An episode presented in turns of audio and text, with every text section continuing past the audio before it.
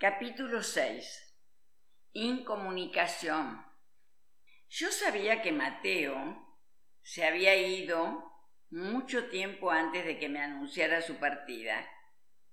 Cuando el abrazo con el que nos despertábamos uno a otro en la mañana, esa coreografía dulce y lenta fue tornándose poco a poco rígida y breve. Mateo ya había dado el primer paso. Luego cambió el paseo de los domingos a las montañas cercanas, ese descubrir los valses de una puesta de sol anaranjada entre los paisajes más abiertos del mundo, por los muros y el silencio oscuro de los cines. Después las vacaciones no fueron las horas que se alargaban para que cupieran en ellas nuestros diálogos y nuestras caricias tumbados al sol o en la gema azul de alguna alberca sombreada de palmeras. Se convirtieron en reuniones de amigos para beber y jugar dominó o echar de gritos la pantalla del fútbol en el vestíbulo del hotel. Lo que comenzó como una aventura se volvió la norma. Una vez aceptamos la invitación de unos colegas de Mateo para compartir las vacaciones y nunca más logré convencerlo de salir a solas los dos. Es muy estimulante, me decía Mateo. Pagamos menos y disfrutamos más. ¿Qué podía yo contestarle? Me lo decía sin mala fe, y eso me dolía más porque hacía transparentes sus sentimientos. Ya no disfrutaba conmigo, necesitaba distraerse con otras personas.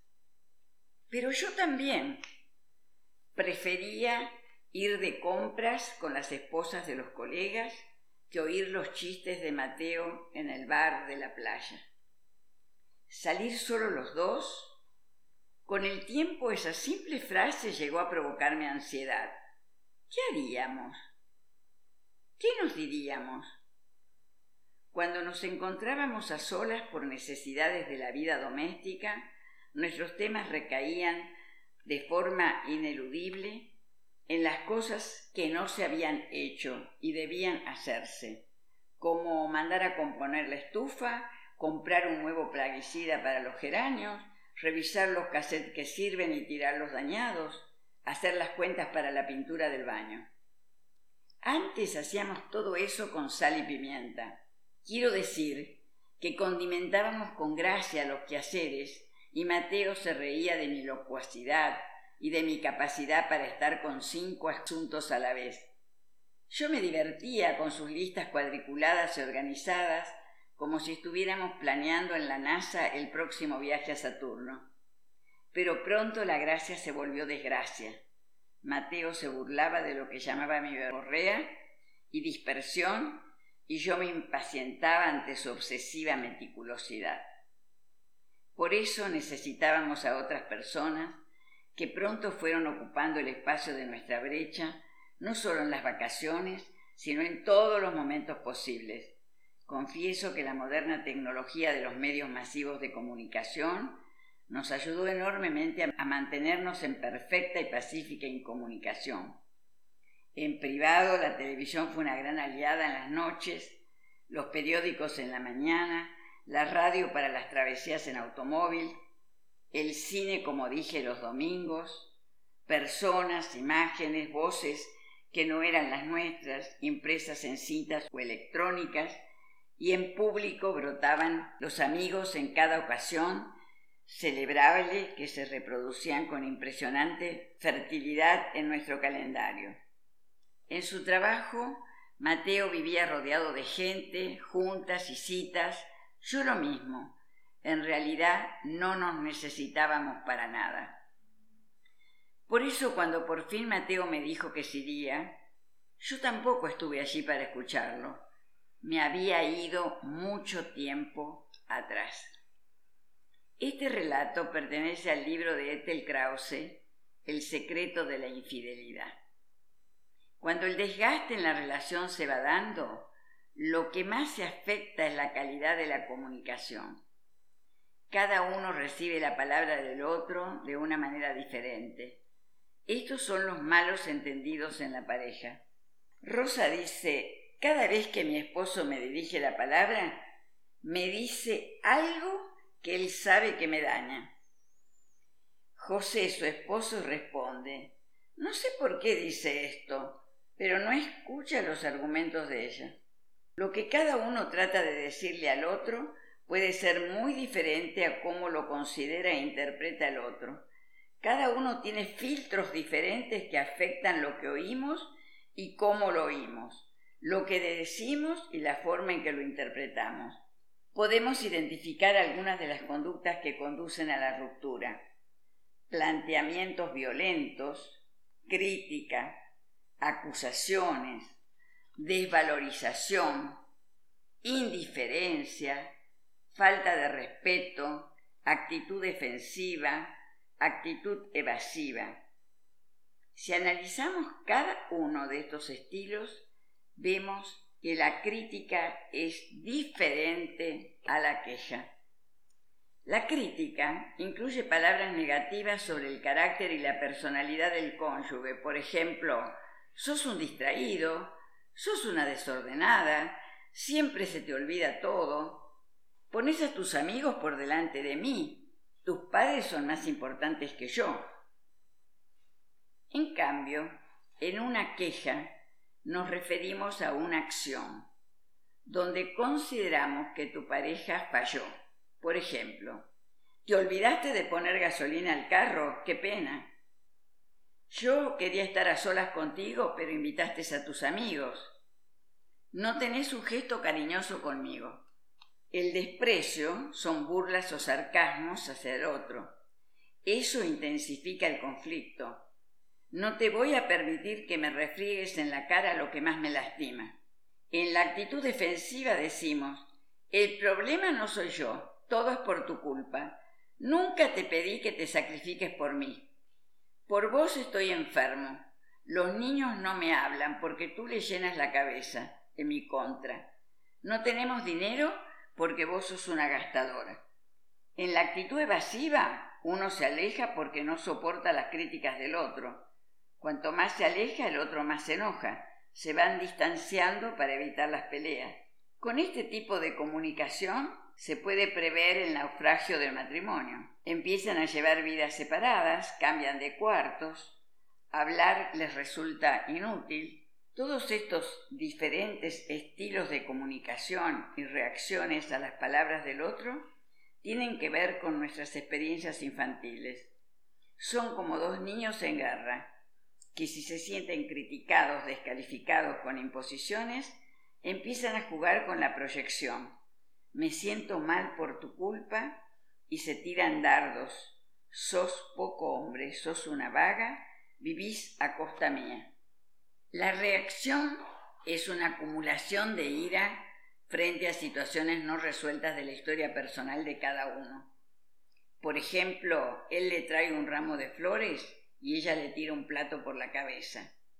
Visto así, la reacción es inentendible, pero ella lo vivió como una ironía de él, pues días antes la estuvo humillando y entonces su reacción fue producto de lo que acumuló, su resentimiento no hablado. ¿Qué impide que no haya en la pareja una comunicación clara? La falta de atención, estar cansado pensando en otra cosa, sentirse aburrido o enojado.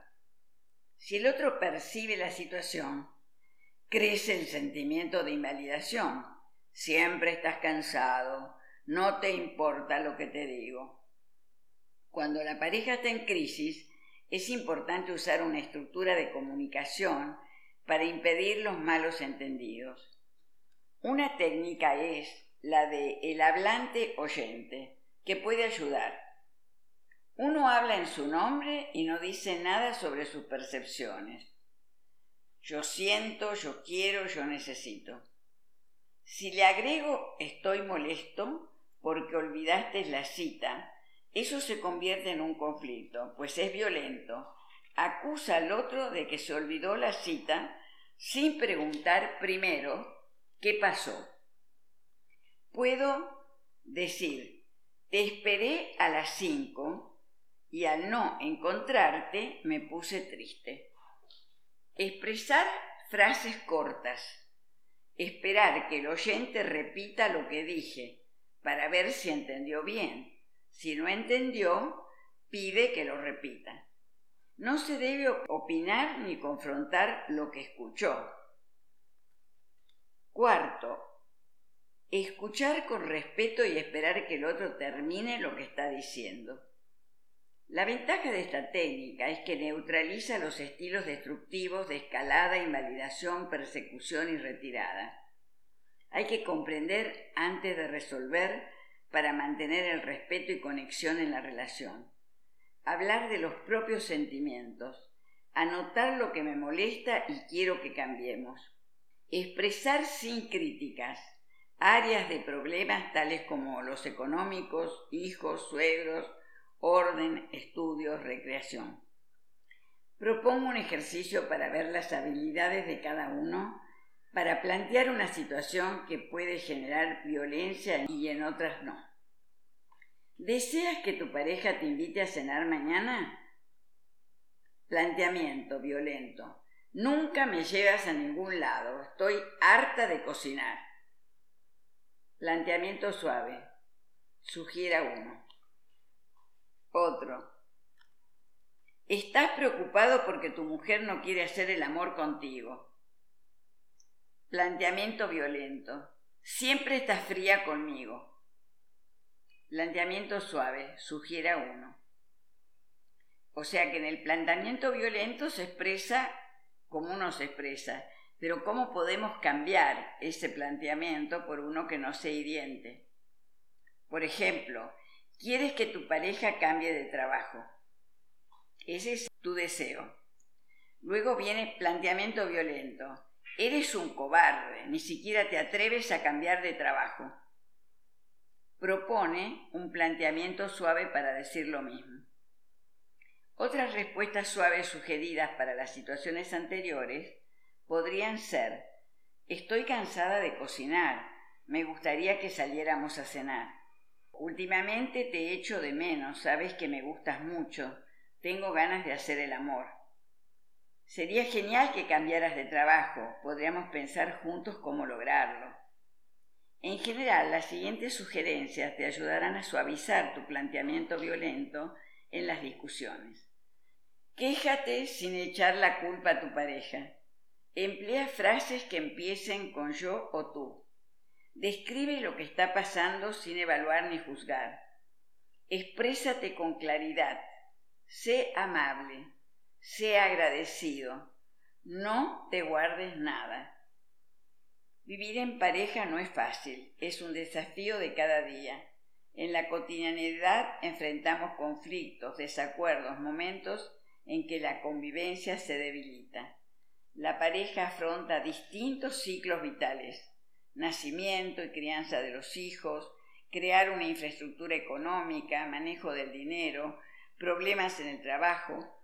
Por eso, a lo largo de sus vidas juntos, sufren crisis y desilusiones que algunos no pueden tolerar. El desencanto ni el trabajo que implica mantener el vínculo día a día. ¿Qué deseamos de una pareja?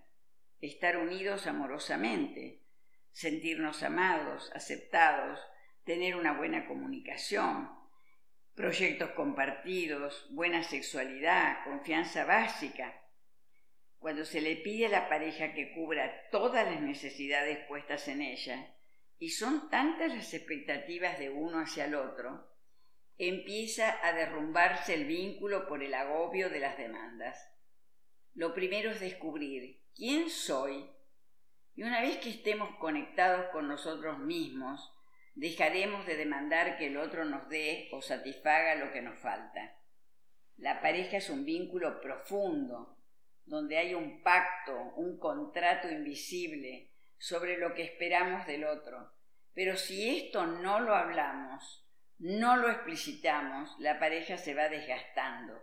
El secreto de lo no hablado va deteriorando el vínculo. Debemos ser conscientes de que cuando mejora nuestro mundo interno, mejora la relación con el mundo exterior. Sanar nuestras heridas emocionales debe considerarse como prioritario antes de acusar a otros por nuestros malestares. Una vez que nos conectamos con nosotros, que sepamos quiénes somos y qué queremos para nuestra vida, nos permitirá no repetir errores en nuestras relaciones presentes o futuras.